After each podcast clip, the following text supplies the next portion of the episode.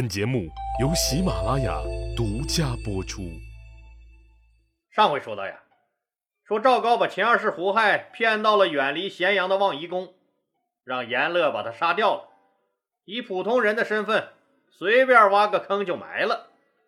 如果现在老李说给你介绍一个工作，平均寿命只有三十九岁，非正常死亡率百分之四十四，就是说这个职业的人。有一半是被人整死的，而且被整死的方式是花样多多呀。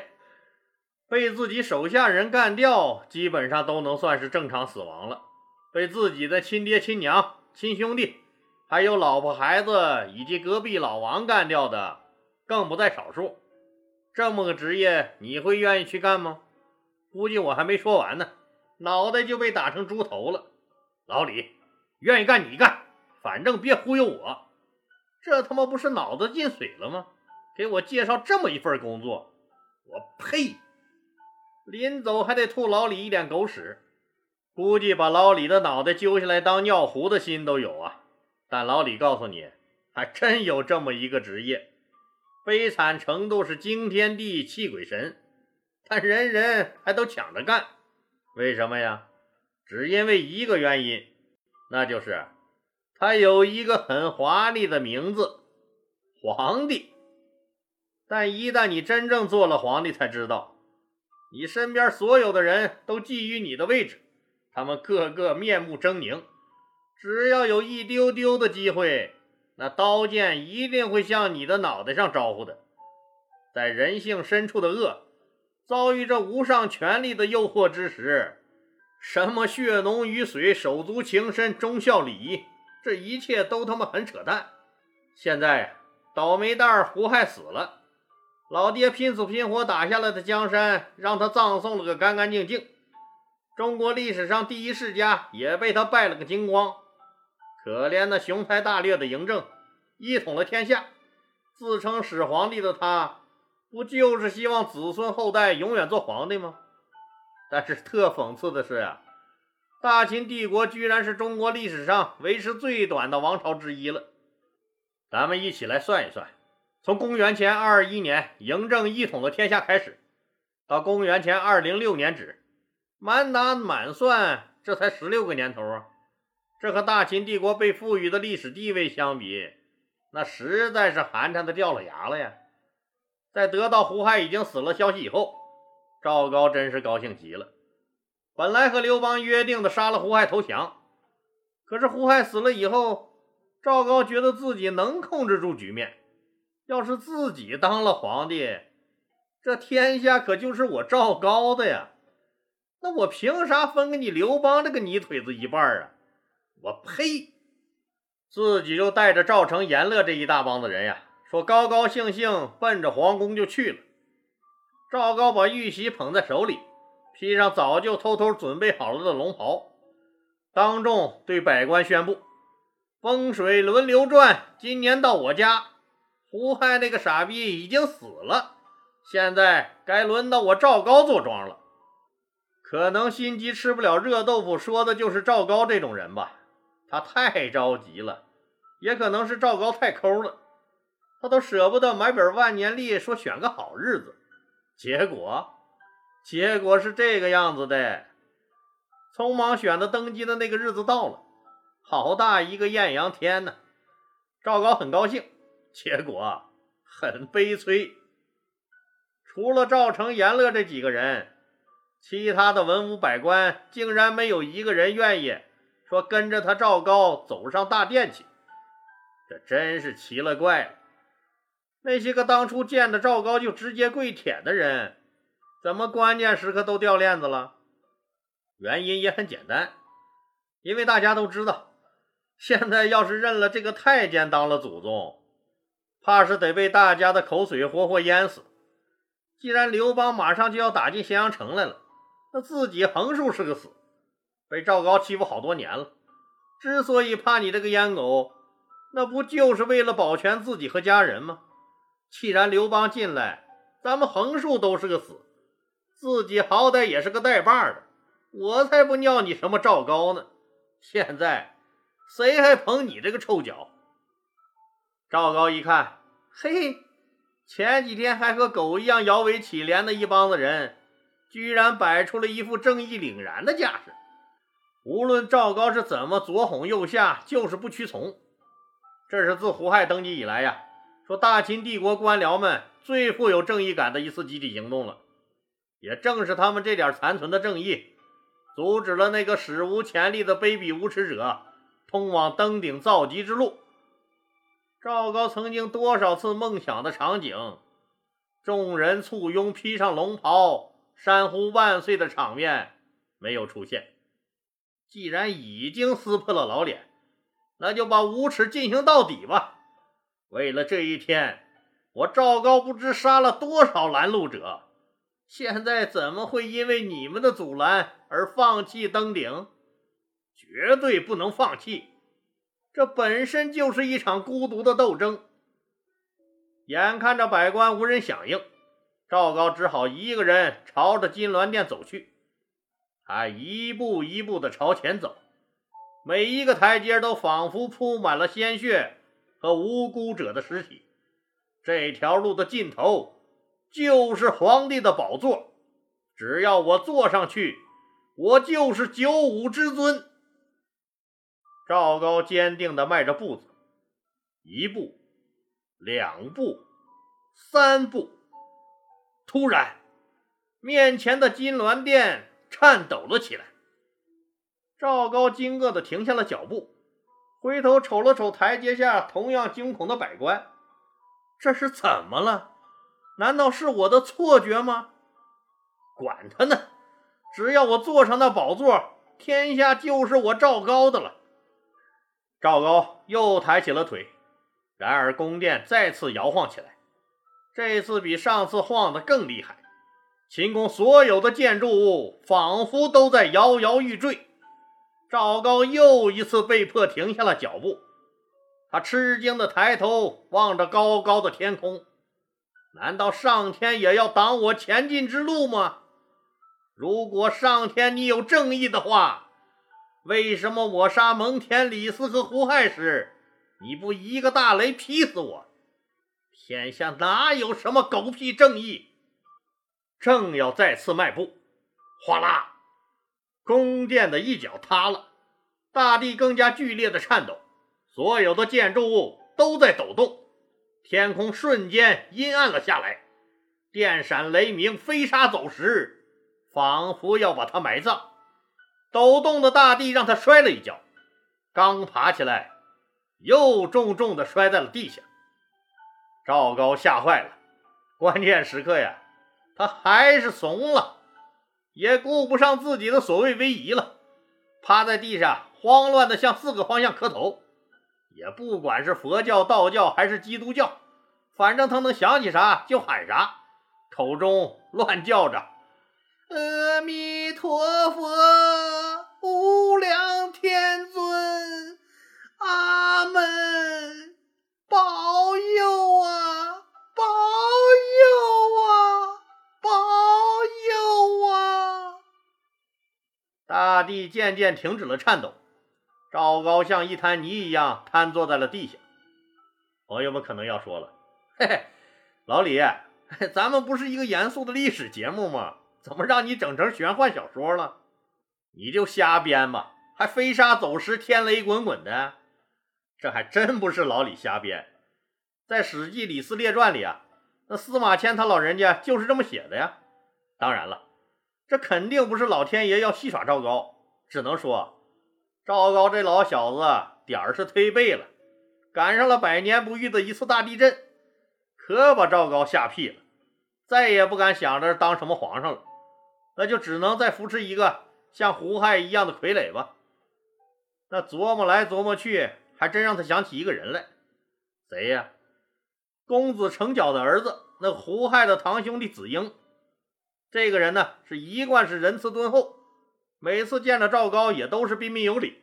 赵高认为啊，这个人就是另一个胡亥，可以任他摆布。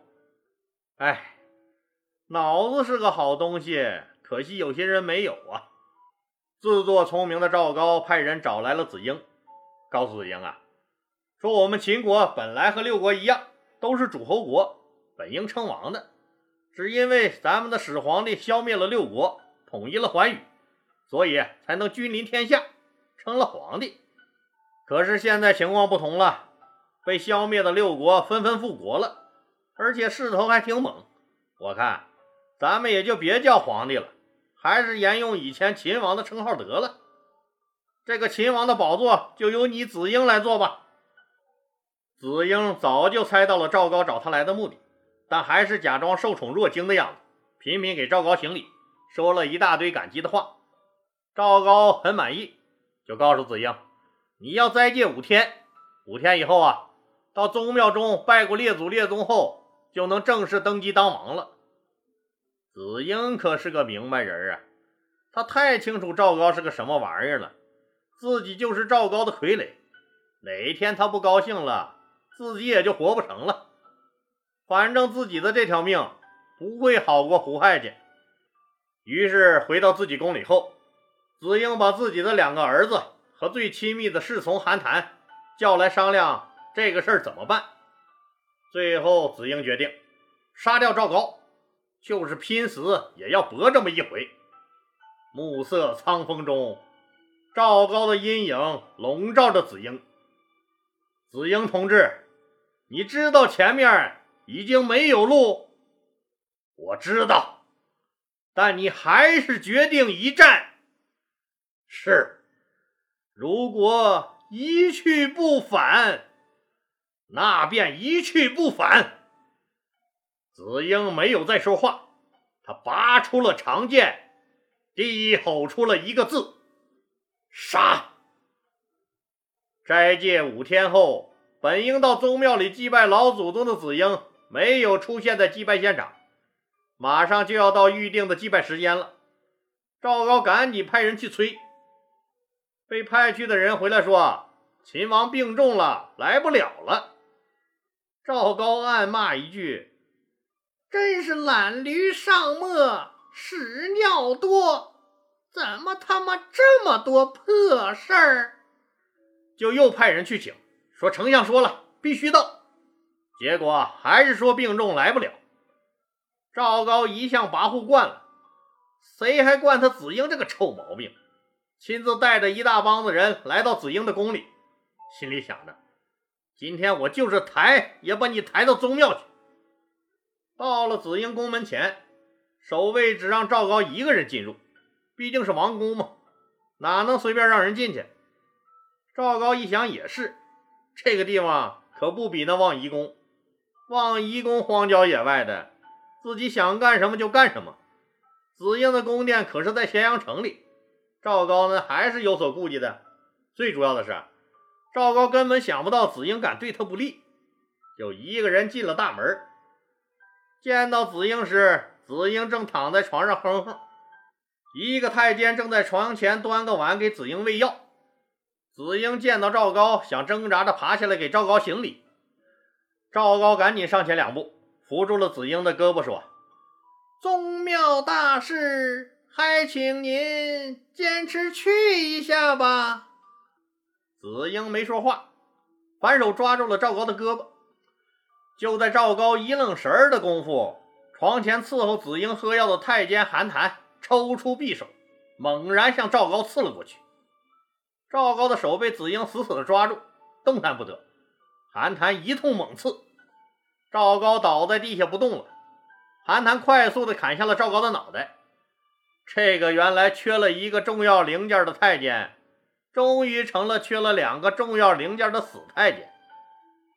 子婴带着他的王宫护卫队，举着赵高的人头出了宫。门口和赵高来的这些人一看这架势，早就一哄而散了。子婴他们来到了祭拜祖先的宗庙前，大声宣布了赵高的罪行，同时命令诛灭赵高的三族。大臣们掌声雷动，是经久不息呀。赵成和阎乐一看情况不妙呀，刚想跑，早就被旁边的大臣摁倒在地，一顿老拳伺候。那真是有仇的报仇，有冤的报冤呐。连七十多岁的一个马上退休的老官员都挤上去踹了两脚，两个人基本上是被打死的。真的应了那句话呀，是不是不到，时候未到呀？子婴祭拜了祖先后，继位当上了秦王，马上对万分危急的国内国际形势进行了部署。对内呢，彻底肃清了赵高的余党；对外呀，是积极备战，以应付刘邦大军可能的进攻。赵高就这么死了，他诛杀异己，没想到自己最终也落个被杀灭族的下场。当然了，对于历史人物的评价，我们不能简单的盖棺定论，要一分为二的看，其中间善恶也只能放在当时特定的历史环境中进行评价。赵高固然大奸大恶，但对于大秦帝国乃至中国的历史，老李觉得也不能说是没有贡献。赵高这个人呀，也确实是一个博学多才的人。他不但精通法律，而且也精通书法，在当时可谓是一流的书法家了。他的书法呢，说仅次于丞相李斯。哎，这可不是老李满嘴跑火车瞎说啊。老李翻阅过北魏王庭写的那个古今文字志目，这个王庭就列出了秦汉吴三朝最著名的书法家，一共是多少人呢？五十九个人，其中这里面就有赵高。南朝宋杨新的著作中也评价赵高，说大传呀，赵高写的是最好的。赵高在学术上也是颇有造诣的，还真是一般人比不了。他也是博览群书、知识渊博之人。要不秦始皇怎么会那么赏识他呢？最具有代表性的是呀，赵高对于秦朝的教育有很大的贡献。他有一篇著名的著作叫做《爱历篇》，这个《爱历篇》呀有六章，直接参与了秦朝后来的文字改革。他的这部著作被秦帝国官定为启蒙识字课本。那官定识字课本是什么概念呀？那就相当于我们现在的教育部对全国中小学生统一指定的教材呗。就从这一点来说，赵高就不是一个简单的学术混混。当然了，历史太纷乱，人性更迷离。赵高的时代已经离我们远去了，功过与是非，只能是任后人评说了。今天老李再给兄弟姐妹们推荐一个老朋友，谁呀？玉田川挂耳咖啡。哎，对了啊。特别讨厌广告的朋友就可以跳过这段了，铁粉们不要走开，这个广告也是很有趣的。玉田川挂耳现磨咖啡，这可不是速溶咖啡啊，这是和您在咖啡厅那优雅的喝着那个老贵老贵的咖啡那是一样一样的，就是把刚刚烘焙好的咖啡豆磨成粉，然后装进滤纸包，通过先进的氮气保鲜技术。来保证咖啡的新鲜度。这次活动是二零二一年春运来临之际，玉田川联合喜马拉雅发起的“一杯鲜咖啡，温暖回家路”这个主题公益活动，并且推出了联名款的新年咖啡礼盒。为啥叫公益活动啊？就是每成交一笔，玉田川和喜马拉雅就会通过公益组织。给医护人员送出爱意满满的五杯咖啡，感谢在过去的一年里，医护人员们的辛勤付出，让我们的医护人员在疲惫的工作之余得到一丝温暖，是不是这次活动很有意义啊？接下来最重要的来了，这么好的咖啡多少钱呢？本次喜马拉雅官方和玉田川联名推出的大礼包。一包是二十片的挂耳现磨咖啡，加一个定制联名款的保温杯。保温杯的质量是非常好的，颜值也非常高，是实打实带有咱们喜马拉雅 logo 的保温杯。它还有一个好听的名字——心愿小红杯。原价是一百九十九元，咱们喜马拉雅粉丝专享价一百一十九元。天呀，老李！杯子就一百一十九元，再加上二十包现磨咖啡，得多少钱了？得呀！老李很负责的跟你说，这咖啡呀，咱免费送，就是二十包联名款的现磨咖啡，加上一个联名款的漂亮保温杯，原价一百九十九元，喜马粉丝专享价一百一十九元，还包邮到家。您要是家里有好看的杯子，那不想要杯子呢？我只想喝咖啡，那当然也能满足您了。还有一种购买方案，就是玉田川樱花大礼盒，这里面没有杯，而是五十包的玉田川挂耳现磨咖啡，价格也是一百一十九元。喜马拉雅举办的优惠活动，那通常优惠力度都特别的大。五十包挂耳现磨咖啡仅需一百一十九元，全网最低价了。这两种购买方式，听友们就可以根据自己的需要和喜好选择购买了。那怎么购买呢？还是点击本集播放条上方的那个红色购物车。要是您的喜马拉雅 APP 是最新版本呢？红色购物车就在最上面的本集故事播放图片的右下角那个位置，反正是啊那找见上面的一个小红车就对了。找不到小红车的朋友，也可以上拉这个播放页，点击底下画横线的链接进入店铺购买。店铺里都是喜马拉雅为您精挑细选的超值好物。因为年底啊，我们独家的签约主播是要有个排名的。老李也当然希望今年还是能继续排在前面，这样老李的节目也能坚持的更长久。所以希望爱喝咖啡，或者是老爸老妈、同事朋友爱喝咖啡的兄弟姐妹们踊跃购买。老李在这儿再次感谢您的支持，谢谢。